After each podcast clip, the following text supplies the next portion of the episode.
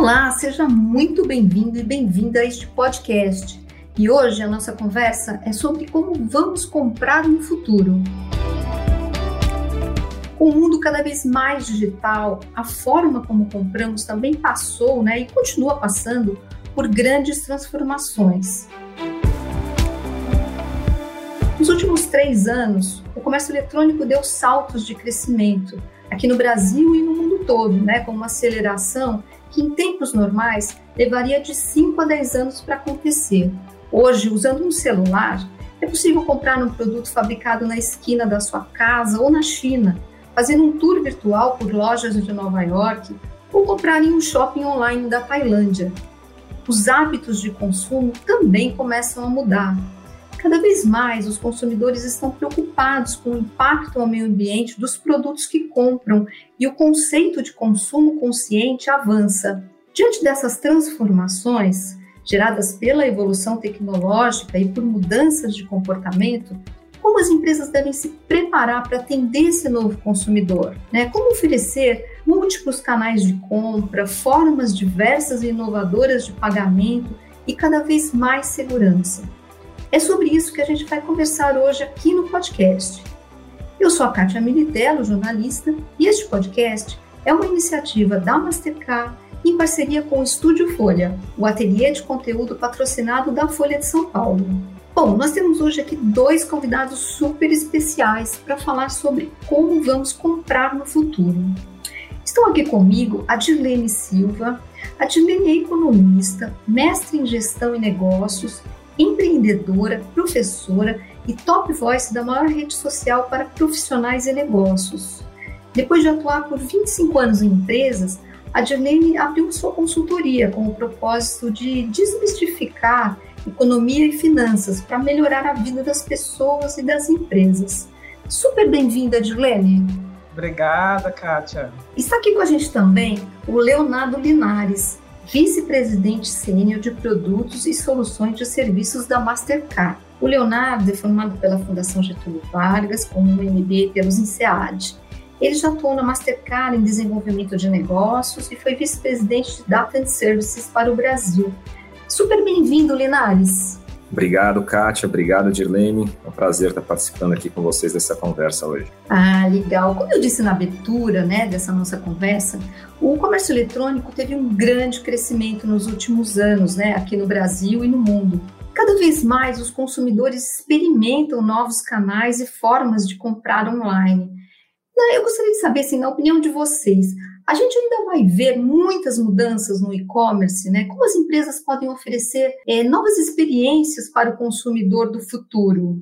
Quer começar, Linares? Claro, posso começar por aqui, Kátia. Ah, certamente, acho que a gente tem visto grandes mudanças no e-commerce nos últimos anos, né? E essas mudanças passam por diversos aspectos aí, né? Desde a experiência do consumidor, a, a multicanalidade que a gente fala, o surgimento dos marketplaces cada vez mais ficando mais relevantes, a gente vê ofertas mais inteligentes, né, sendo colocadas para a gente, cada vez mais customizadas com inteligência de dado por trás. Parte de pagamentos, sem dúvida, né, aqui no meu mais próximo do meu mundo, só para nomear algumas. Né. Não tem dúvida que o e-commerce veio para ficar, né, o comércio eletrônico vem crescendo, como você falou, nos últimos três anos, quando a gente olha os dados da Mastercard, os dados da ABEX, na verdade, da Associação de Cartão de Crédito, nos últimos três anos, esses volumes transacionados em comércio eletrônico com cartões praticamente triplicou, né? Então você vê a importância que esse meio vem ganhando, e não só pela pandemia, né? Ele já vinha ganhando esse espaço uh, anteriormente, né? Não tenho dúvida que esse ambiente vai continuar evoluindo de uma forma significativa em alguns aspectos, né? Uh, mas principalmente no que se refere à experiência do cliente. Acho que cada vez mais as empresas estão focadas em prover uma melhor experiência e a experiência passa tanto pela conveniência, pela segurança, uh, pelo pagamento no final final, uh, todas essas dimensões vão continuar evoluindo, vão continuar sendo muito importantes e com certeza acho que um ponto comum entre todas elas é que todas elas vão precisar de tecnologia para evoluir.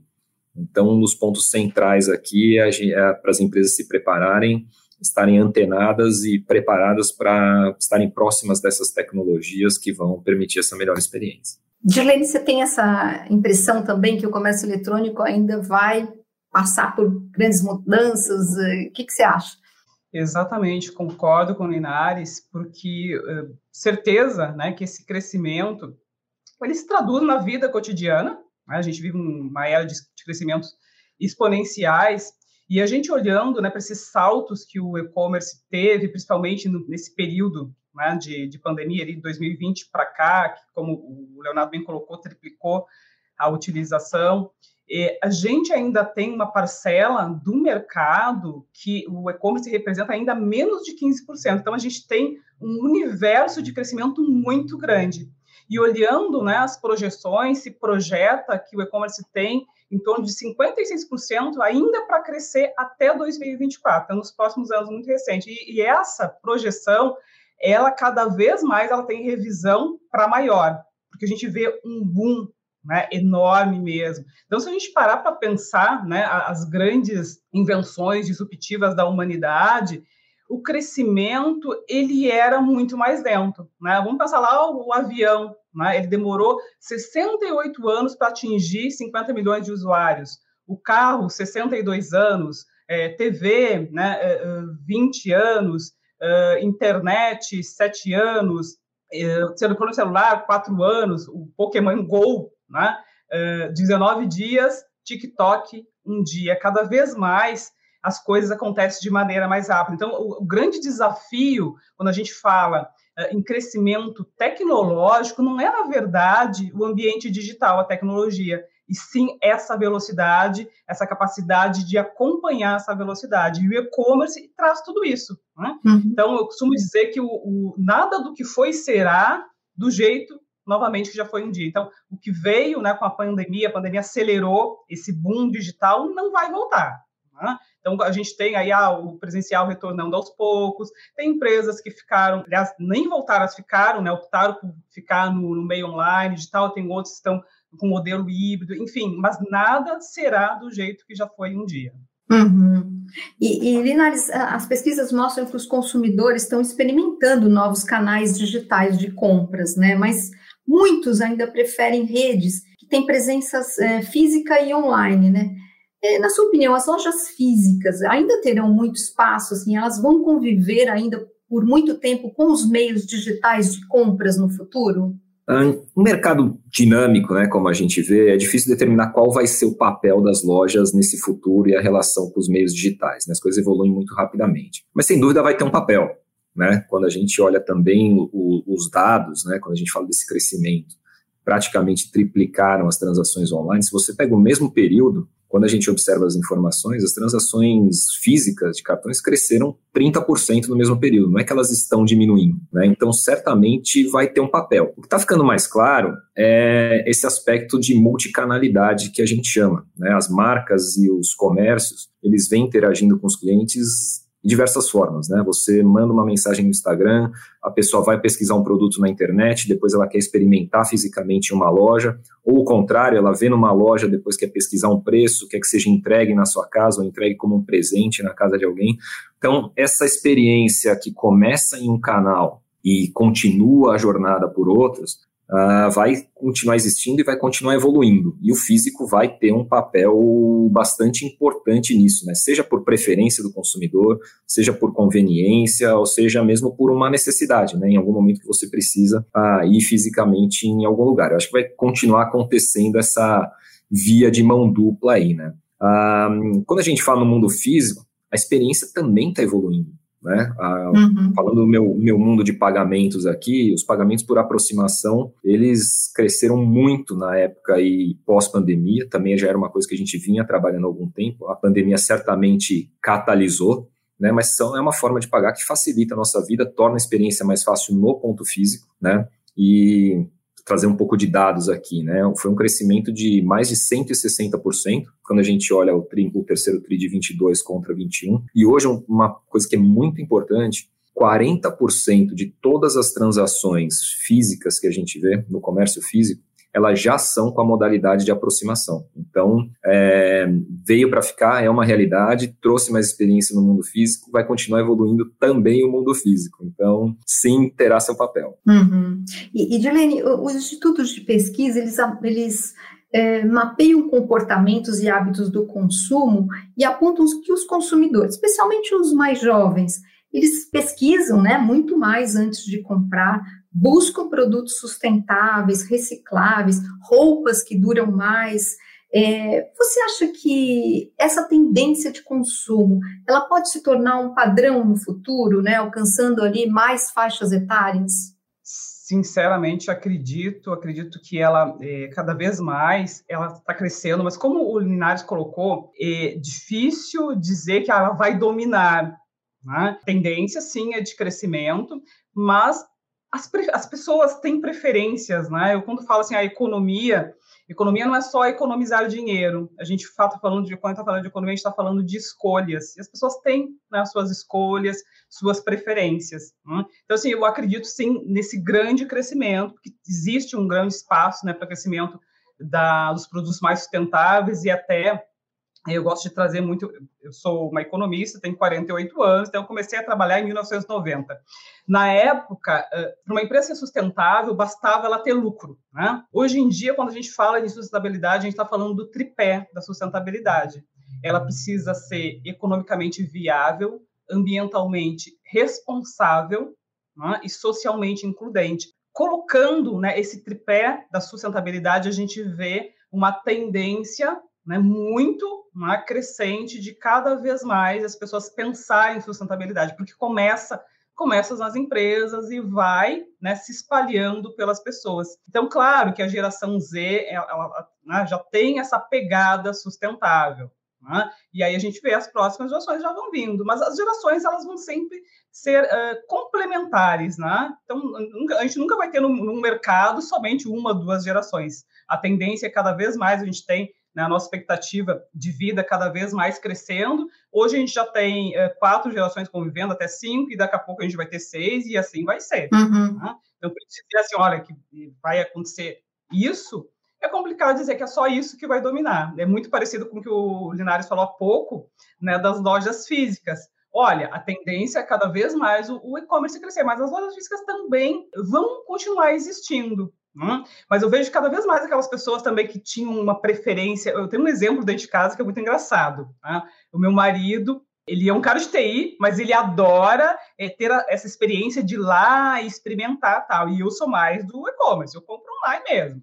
Hum? e a gente queria uh, comprar um estofado, sofá para a sala. Né? Eu ia comprar né, no e-commerce. Ele, não, eu quero ir lá na loja, não sei o quê, tal. E fomos em várias lojas. Só, só que o que acontece? Nas lojas, hoje em dia, eles têm muito poucos modelos. O que aconteceu? O vendedor abriu né, ali a internet nós acabamos escolhendo o, o nosso sofá pela internet. E isso, mas qual é a diferença né, de ter comprado em casa e ter comprado? Então, esse, é, esse tipo de pessoa que tinha também só aquela cabeça, não, não, porque eu quero lá, eu quero ver, quero sentir e tal, tá vendo essa mudança, ele acaba já também, ah, não, no momento que eu vou sair lá na loja e e comprar pela internet, eu vou ficar por aqui. Né? E isso já aconteceu várias vezes conosco, né? comigo com meu marido. Teve essa situação, ele, não, eu quero ir lá na loja, e ele acaba vendo que não tem sentido. Né? E aí ele começou a comprar, aos poucos, também utilizar o e-commerce. Né? Claro que ele gosta ainda de ir lá, mas tem casos que ele já, total, ah, nem vou perder meu tempo lá na loja, vou comprar por aqui mesmo. Então, são exemplos né, de que pessoas que, uh, usuários, consumidores que tinham só aquela preferência pelo, né, pelo físico, acabam entrando também no e-commerce, porque estão vendo que não tem né, grande diferença. Ah, legal. E, e, Linares, os meios de pagamento né, também evoluíram muito, né? Se tornaram mais rápidos, mais convenientes, seguros, né? Você falou é, do pagamento por aproximação nas lojas físicas, né, que tem crescido muito, né? Você poderia dar alguns exemplos do que já existe de interessante, o que, que ainda está por vir em relação aos meios de pagamento? Claro, claro, Cátia. Temos muitos, temos alguns, né? Acho que se a gente pensar no mundo online, posso dar o exemplo aqui do cartão virtual, né? Não sei o quanto vocês estão familiarizados, mas você tem aquela situação em que você vai no aplicativo do banco, você gera um número de cartão específico para uma determinada compra, ou específico para você colocar em um determinado serviço de assinatura, de forma que aquilo garante uma segurança maior, né? Se você está colocando num, num site de um comércio que você ou não conhece ou não confia na, na segurança, você tem um número ali que só vale para aquela transação e se esse número vazar, ele não vai ser utilizado em, em mais lugar nenhum. Né? Então, você começa a ter esse tipo de opções. Você tem as carteiras digitais, no qual você guarda a credencial do seu cartão em uma carteira, seja uma carteira ah, do seu celular, seja uma carteira de um, de um comércio, e aí a partir daí você não precisa ficar colocando aqueles dados repetidamente, isso tudo também com soluções de tokenização, autenticação, entrando aqui um pouco na parte técnica, mas trazendo a segurança da experiência que a gente quer. Um, a gente está vindo aí né, bastante forte com o Click to Pay, né, uma solução também da Mastercard que vai permitir você colocar sua credencial de cartão e não usar somente em um comércio, né, mas em diversos pontos de interação que você tem. Então você não precisa mais ficar digitando seus dados a todo momento que você está fazendo uma compra. A gente tem uma forma segura de guardar isso, de disponibilizar uma aceitação no comércio eletrônico. Isso é uma coisa que está vindo. Checkout biométrico também já é praticamente uma realidade. Né? Você conseguir fazer um pagamento tanto no físico quanto no online, validando características biométricas, né? seja aí um sorriso, uma foto, a sua digital, a sua voz, né? Isso daí vem no futuro. O Pix também podemos mencionar aqui como uma, uma coisa nova que veio aí nos meios de pagamento, tem muita coisa acontecendo, né? Ah, e tudo isso, quando a gente fala do mundo online, tem que vir acompanhado de segurança, né? Então, ah, esse mundo de validação de identidade, de biometria comportamental, de inteligência artificial para gerar modelos que permitam uma redução de fraude, uma melhor experiência, tem muita coisa acontecendo nesse mundo e aqui com certeza terá muita novidade. Né? E como você falou no mundo físico, né, pagamento por aproximação, checkout biométrico, e aproveitando o gancho aqui também da Dirlene, né, quando a gente fala de sustentabilidade, você começa a ver mais soluções ligadas à sustentabilidade, sejam né, propostas de valor em pagamentos associadas a recompensas ligadas à sustentabilidade, né? Você pode ter programas de, de fidelidade que te tragam essa dimensão. A gente está vendo isso acontecendo mais. A gente tem soluções de arredondamento de centavos para você doar esse, esse valor arrecadado com arredondamento para algumas causas, calculadora de carbono, coalizão de empresas para plantio de árvores conforme essas transações acontecem, revertendo isso para a sociedade. Então, essa também é uma tendência que veio para ficar e deve ter bastante novidade aí no futuro. A gente, na Mastercard, tem trabalhado bastante nisso também. Uhum. Você falou né, do pagamento biométrico com a face, né? Isso é muito moderno, né? E já, já tem cases, assim, vocês já, já fizeram algum, algum case com alguma empresa? A gente tem um piloto, né, em São Paulo, com uma rede de supermercados e tem ido muito bem. Né? Hoje você já pode baixar um aplicativo, ir nesse supermercado sem o seu cartão, sem o seu celular. Você pode sair para correr, passar no supermercado para comprar ali uma água, uma bebida, ou seja lá o que for, simplesmente chegar no caixa e mostrar o seu rosto no caixa e com aquilo a gente garante que você é você mesmo e, e realiza o pagamento. Então já é uma realidade em piloto em São Paulo e estamos estudando aí as melhores formas de, de expandir. Ah, muito legal. E, e, e Dilene, é, o chamado compre agora e pague depois, né, que é uma coisa que está se tornando muito comum no mundo e aqui no Brasil a gente já faz há muitos anos, né, que o pagamento por crediário, né, por parcelas. Ele, é, você acha que é, isso ajuda, né, a gerenciar o, o, o orçamento, as finanças pessoais ou atrapalha? O que, que você acha desse, dessa forma aí de compre agora e pague depois? Nossa, Kátia, realmente é uma faca de dois gumes, né? eu, queria, eu queria complementar uma coisa que o, que o Leonardo falou, né, da, da questão do, dos meios de pagamento, da é, identificação por biometria, né, pela face e tal. Quanto mais né, crescem né, as tecnologias, eu gosto de chamar a atenção, né, e, e, aí tem a ver né, com a questão né, do compre agora, pague depois, né, que é o aumento de opções. Então, quanto mais opções a gente tem, né, mais cuidado exige, né, que é o exemplo lá da casa. Claro, quanto mais uh, janelas tem a minha casa, mais arejada ela é, é, mais claro o ambiente, mais agradável tal, mas só que aquelas janelas significam pontos de atenção e cuidado, né? Eu preciso ter mais atenção. E é muito parecido com a questão né, desse uh, compre agora e pague depois. Eu preciso ter muita atenção e cuidado. Então, dizer simplesmente ah, é bom ou é ruim é muito complicado. Por que, que vai exigir? Vai exigir um gerenciamento maior, Kátia. Né? Uhum. É, é, né? A primeira vista é super bom. Beleza, é ótimo eu poder comprar agora e pagar depois. Mas vai exigir muito mais atenção que esse gerenciamento. E aí é justamente onde né, tem entrado esse meu trabalho, que faz dois anos que eu me tornei empreendedora, que é desmistificar economia e finanças né, para as pessoas e para as empresas. Até quando, eu, é engraçado, quando eu comecei a trabalhar, eu sempre entendia, porque eu trabalhei né, no mundo corporativo durante 30 anos, né, 25 anos, só como encargo de liderança. Mas trabalhei 30 anos uh, nas empresas e eu achava que eu ia fazer consultoria para as empresas. Hoje em dia eu trabalho muito mais com pessoas físicas do que empresas em si. Por que que acontece? Ah, uma empresa contrata né, profissionais tal para cuidar né, das suas finanças, do seu, da sua gestão. E as pessoas, elas cuidam né, da gestão delas, mas deveriam cuidar, só que elas não cuidam. Hum? Eu tive uma mentorada que depois da, do final da mentoria ela me disse assim, nossa, Dirlene, que incrível isso, eu mudei a minha vida né, pensando no meu lado financeiro. Ela mudou todos os hábitos de, de consumo dela. E assim, eu entendi que eu convivia com o dinheiro, mas eu não sabia lidar com o dinheiro. Né? Uhum. Ela aprendeu com a mãe dela que uh, a razão que ela tinha para viver era ter boleto para pagar. Né? Então tinha que ter conta, ter conta, ter conta. Então isso é muito perigoso. Chegou um momento que ela vivia sobrecarregada, ela vivia perdendo sono porque os boletos batendo, né? Chegando, batendo na porta. Então, por isso que eu digo que é muito difícil dizer assim, ah, é bom ou é ruim simplesmente. Né? Então, assim, ah, é bom né, comprar agora e pagar depois, mas necessita de um gerenciamento muito maior. Mas não uhum. precisa de uma maneira dolorosa.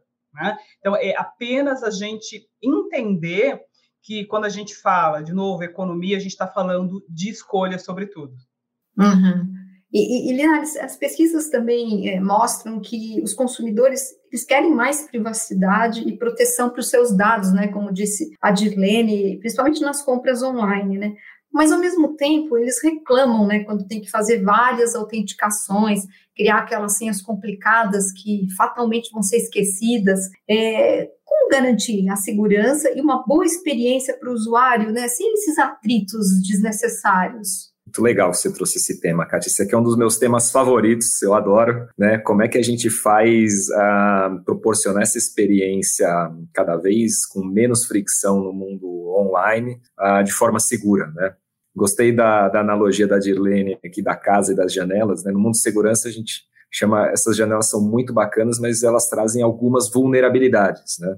Uh, seja o tempo, seja um invasor, né? Fazendo analogia aqui com, com o mundo do, da segurança. Então, acho que também é muito bacana. E uma que eu gosto de fazer bastante é, é justamente o, o, quanto que tanto o comércio quanto o consumidor eles têm uma experiência de confiança mútua no mundo digital que se equipare à experiência que você tem com, eu gosto de falar assim, com o feirante da sua rua.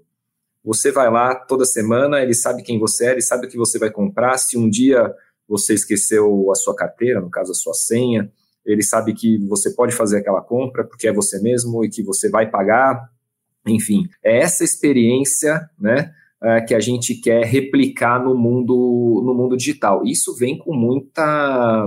só vai se propiciando com muita inteligência e tecnologia. Né? Uhum. Mastercard já tem alguns anos, vem investindo já bilhões de dólares, literalmente, né, em, em soluções nesse sentido, seja para você validar a pessoa, para você validar o aparelho, validar o comportamento online, né? Você falou aqui da, da biometria comportamental. Essa já é uma das principais linhas de negócio que a gente tem uh, aqui na Mastercard. E é uma que vem ganhando relevância cada vez mais, conforme esse mundo online vai ganhando também relevância. Né? Então, se eu consigo, por uma, por uma ferramenta de segurança, né, identificar que aquela compra está sendo pela pessoa que eu consigo identificar, que o aparelho que ela está usando, seja um celular, seja um computador, é o mesmo que ela sempre usa, eu consigo identificar que a localização que ela está é também a que ela faz, é uma compra que ela faz recorrentemente, eu não preciso de todos os requisitos de, de autenticação de validação, eventualmente eu nem preciso da senha, a gente já tem muita experiência montada assim, você tem modelagem que te traz a segurança, que aquela pessoa nem precisa colocar a senha, e dessa forma você consegue sim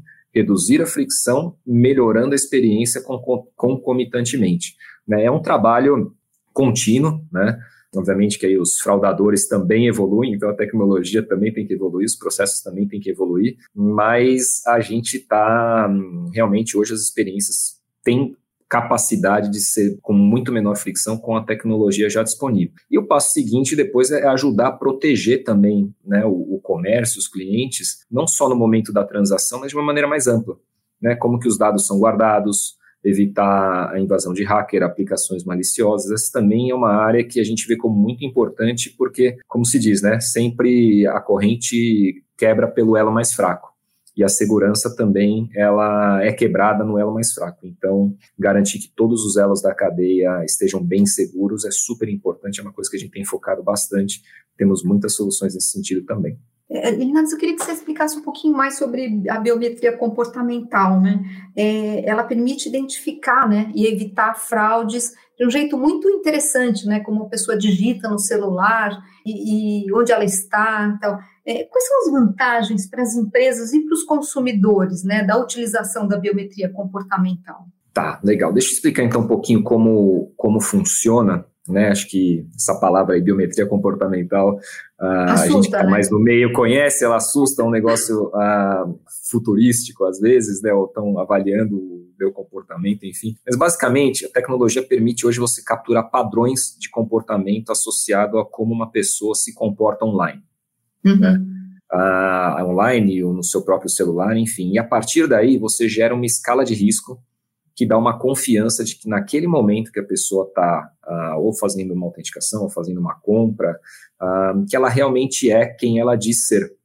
Né? Então, para dar alguns exemplos, você não só identifica o aparelho do comprador, como eu falei uh, anteriormente, mas você consegue identificar o padrão com que aquela pessoa digita. Ela digita rápido, ela digita devagar, ela copia e cola, né, ela coloca muita pressão no dedo, ela comete erros e tem que voltar recorrentemente, que tipo de erros ela comete, qual ângulo você segura o celular. Né? Hoje você consegue, você tem essas informações dentro do celular, então uma pessoa que está segurando num ângulo diferente, por que, que ela está diferente? Né? Ah, pode ser que aquela pessoa não seja ela mesma. Então, essa biometria comportamental é um pouco esse conjunto dessas informações que permitem você ter, sem incomodar o cliente, muito mais informações que permitam ter uma confiança de que ela é quem ela realmente é. Né? E isso tem um poder muito grande, tanto para a empresa quanto para o consumidor. Né? Ah, e essa, esse poder vem justamente da confiança de quem está realizando a transação. Do lado da, da empresa, você não precisa de um ponto adicional de validação, que normalmente ele gera quebra, inclusive, né, uma menor conversão. Você reduz sim a fraude, e o consumidor tem uma experiência muito mais simples, muito mais tranquila, com uma segurança também maior. Então, uh, todos ganham com essa evolução aqui da, da, tecnologia. A gente tem apostado muito nisso. Uma das aquisições que eu falei que a gente fez uh, foi justamente a No Data Security, que tem uma solução no Detect que ela faz exatamente isso, um pouco desse processo que eu, que eu expliquei. E você vê isso funcionando na prática é muito bacana. É um tema que eu sou apaixonado e, e, realmente você saber que não precisa colocar uma senha e que você vai pagar e que não vai ter fraude é muito bacana. Uhum. E Dilene, você como consumidora online frequente, assim, você se sentiria mais segura, né, com esse tipo de, de tecnologia? O que, que você acha? Como consumidora, né? Sim, sim, nós seria vários exemplos. Estava ouvindo o Linares falando aqui, nós temos vários exemplos. É, já aconteceu de passar por risco de fraude, é, o banco realmente detecta né, o hábito de consumo, que daqui a pouco uh, consumiu em outro lugar, não sei o que. Bem assim, eu já passei, sou exemplo né, dessas todas as questões que o Linares falou. Eu acho realmente muito interessante, gosto também né, é, disso e, a, e, acho muito importante as pessoas conhecerem, porque existe né, as pessoas que não gostam, porque não conhece. Eu costumo dizer isso. Nossa, não gosta, realmente porque não conhece. Quanta facilidade existe, né? É, uhum. Pensar lá, como eu já falei, né, tenho 48 anos, comecei a trabalhar em 1990, e eu lembro quando surgiram ali os cartões de crédito, a gente tinha aquela uma maquineta manual que a gente com carbono que a gente passava né, o cartão para copiar, aí pegava, passava para a pessoa assinar. Então, no final do dia, como, como trabalhava em financeiro, naquela época acho que eu era assistente, Aí eu tinha que fazer um resuminho daquilo ali, tirar a via do carbono para um lado, para o outro tal. Aí depois vieram as senhas, né? Agora a gente já está é, na questão do pagamento por aproximação.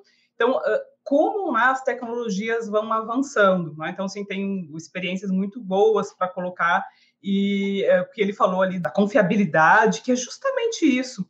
Um cartão, né, um meio de pagamento, vamos falar, né, meio de pagamento, porque hoje em dia a gente não está mais só no cartão, né, as empresas evoluíram, não, não, oferecem mais somente cartão de crédito, oferecem soluções de tecnologia. Então, um meio de pagamento nada mais é que a evolução do crediário lá pela caderneta, lá né, nos primórdios, né, que a gente comprava fiado, eu lembro muito disso, né, comprava fiado com a caderneta, né, o dono do armazém lá anotava né, na caderneta que a gente comprava e, e a gente levava a caderneta para casa. Aí, no final do mês, a gente levava a caderneta, ele somava tudo e pagava. Sobretudo, o que a gente está falando? A gente está falando de confiança. Né? Então, o meio de pagamento, ele precisa transmitir essa confiança. Só que, novamente, né, quanto mais janelas, né, quanto mais opções eu tenho, eu preciso né, de maior cuidado, e aí entra né, a importância desses parceiros com quem que eu, quem que eu vou fazer o meu negócio, né? quem é que vai garantir essa segurança para o meu usuário.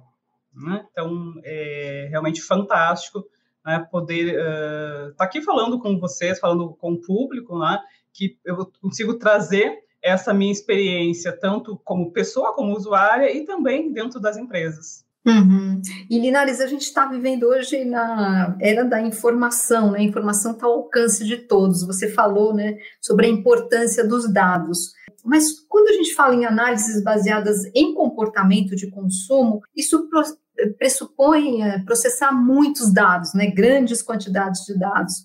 Como as empresas podem usar esses, esses dados, essas bases, para criar insights, né, e oferecer o que o consumidor quer naquele momento, por exemplo? É, em primeiro lugar, sempre que a gente fala desse tema de, de segurança, eu gosto de salientar a importância do, do tratamento responsável dos dados, né? Ah, você comentou aqui, a Dirlene também, né, a questão da confiança do como o consumidor, ah, muitas vezes ele não usa uma determinada tecnologia, um meio de pagamento por medo da segurança ou até né, com medo das suas informações. Ah, então é muito importante que as empresas com essa quantidade enorme de dados disponíveis tratem os dados de forma super responsável. Né? Não, não se faz concessões sobre esse tema. Né? No Brasil, a gente tem hoje um arcabouço legal muito bem estruturado, a gente tem processos bem estruturados. A Mastercard, como uma empresa global, né, pega o que tem de mais restritivo, eu diria, ou de mais responsável que existe de todo o, o arcabouço, a regulamentação global e aplica em todas as suas operações. Então, acho que esse é um ponto importante para a gente educar as pessoas sobre o tratamento responsável, inclusive para as pessoas procurarem também uh, se informar se as empresas com que elas estão se relacionando têm uh, esse cuidado com o tratamento de dados, porque isso vai ser um, um, vai estar cada vez mais disponível e cada vez vai ser mais relevante na vida das pessoas, né? Você tocou num ponto importante que é como a gente chega no insight, né? Por que, que eu trouxe isso? Uh, o insight é o que realmente importa, né? Não é o dado, eu não quero saber que a Kátia, onde ela mora, mas eu quero saber se a Kátia tem o perfil para consumir um determinado produto. Né? E é nisso que, que a gente, ou o próprio insight que a gente falou de fraude, né? Que a Kátia é ela mesma uh, para poder fazer uma compra, né?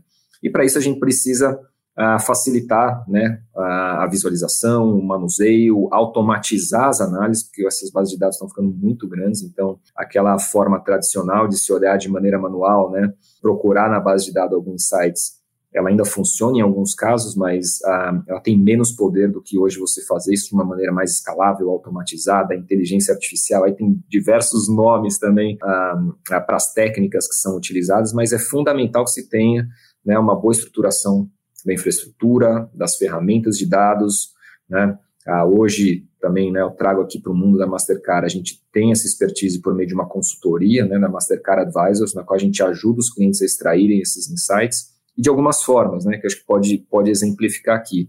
Ou fazendo um trabalho pontual, né, customizado, né, em que cada cliente ele, ele identifica sua, suas necessidades, como que ele vai capturar esse dado, como que ele vai armazenar, como que vai disponibilizar, ou mesmo tomar uma decisão específica, a gente consegue ajudar. Relatórios e plataformas, isso é super importante se você toma uma decisão recorrentemente, né, você não precisa ter o retrabalho, você faz uma vez, você coloca num relatório, você coloca numa plataforma, a partir dali você a, a ganha velocidade, né, uhum. e até algumas plataformas de decisão e personalização, né, para coisas pontuais. Acho que a gente também posso trazer um exemplo no mundo real, né? E a gente tem trabalhado com isso aqui na Mastercard, né? Se você pegar uma rede de postos de gasolina, né? Pegar um exemplo bem claro do nosso dia a dia.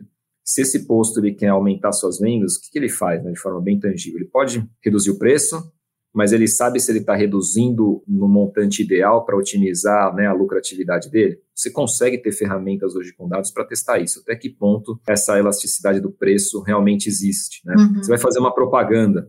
Gosto muito desse exemplo. A gente fez de verdade com, com um cliente.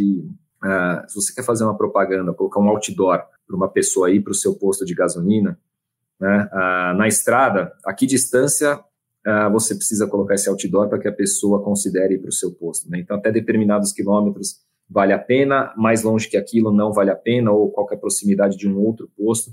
Na cidade, essa distância é diferente.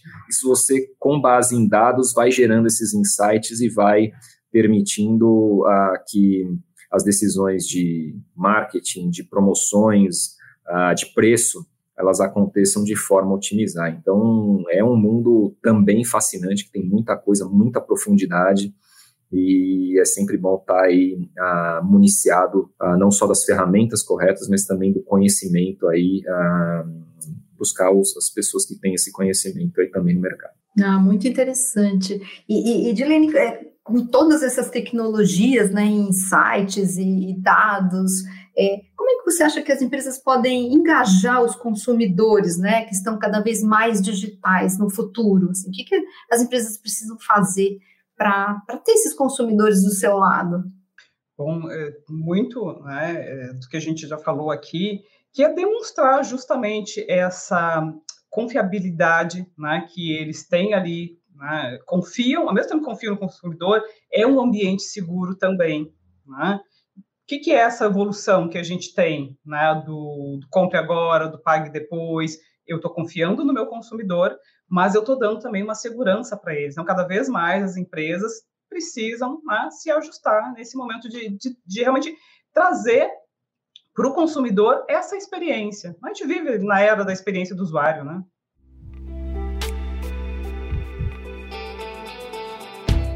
Bom, gente, eu estou vendo aqui que o nosso tempo tá acabando, foi muito rápido. É, eu aprendi muito, né? Então, uh, Dilene Silva, Leonardo Linares, super obrigada pela participação aqui no podcast. Eu tenho certeza que nossos ouvintes também aprenderam muito. Vocês querem falar mais alguma coisa? Quer, lembram de mais algum assunto para a gente fazer esse finalzinho? Bom, Kátia, eu gostaria de fazer a minha contribuição aqui como uma pessoa que trabalha com inteligência financeira, que, é, como a gente está falando de e-commerce, falando de comércio, cada vez mais a gente tem essa facilidade de comprar, né? Compre agora, pague depois. Então, de novo, é importante demais né, para aproveitar tudo isso sem sofrimento. Né? O dinheiro serve para nos servir então, quando a gente está falando de meios de pagamento, de crédito, é, cada vez, eu antes falava assim, é que a cartão de crédito é um dinheiro de plástico, ele é dinheiro. Só que agora a gente não precisa nem do cartão físico. Uhum. Tá? Então, cada vez mais as pessoas precisam ter mentalidade dessa inteligência financeira. Por que eu estou comprando agora, pago depois, mas eu preciso me gerenciar. Uhum. Eu preciso cada vez mais, né? Eu tenho uma regrinha dos três P's. Quando eu vou comprar alguma coisa, pensar nos meus três P's. Eu realmente preciso daquilo? Né? Por que, que eu estou comprando? Eu posso pagar? Então, hoje em dia, para poder pagar, eu não preciso ter o dinheiro físico na minha conta, mas eu tenho que estar tá pensando lá no futuro, quando né, o meu dinheiro vai cair, quando a, a fatura né, disso que eu estou comprando vai chegar. Então, eu preciso ter um, uma capacidade de gerenciamento cada vez maior. De novo, o exemplo das janelas, tá? Então, comprar é maravilhoso, mas é importante entender que eu preciso pagar também. Né? Então, cuidado. Na é, verdade, uma, uma hora... é alerta é esse, cuidado. certo. Linares? Uh, primeiro, agradecer, Kátia, Dirlene, foi um bate-papo bastante interessante, muito aprendizado aqui do meu lado também. Como última mensagem, reforçar talvez um pouco o que esse futuro virá com experiência, segurança e isso virá com tecnologia, né? Conhecimento, como a Dilene falou, né? A educação financeira, mas muito baseado na tecnologia. Né? Até por isso, a gente, na Mastercard, vendo essa evolução, hoje a gente deixou de ser uma empresa de pagamentos, passamos a ser uma empresa de tecnologia, porque tudo que está acerca dessa experiência do cliente ou da segurança uh, extrapola o mundo de pagamentos e vai realmente para uma outra esfera de, de tecnologia, de cibersegurança, uh, de insights de dados, como você comentou. Então, um, acho que esse é o caminho do futuro e para as empresas que estão trilhando essa jornada é realmente ter bastante atenção a esses pontos que a gente discutiu aqui.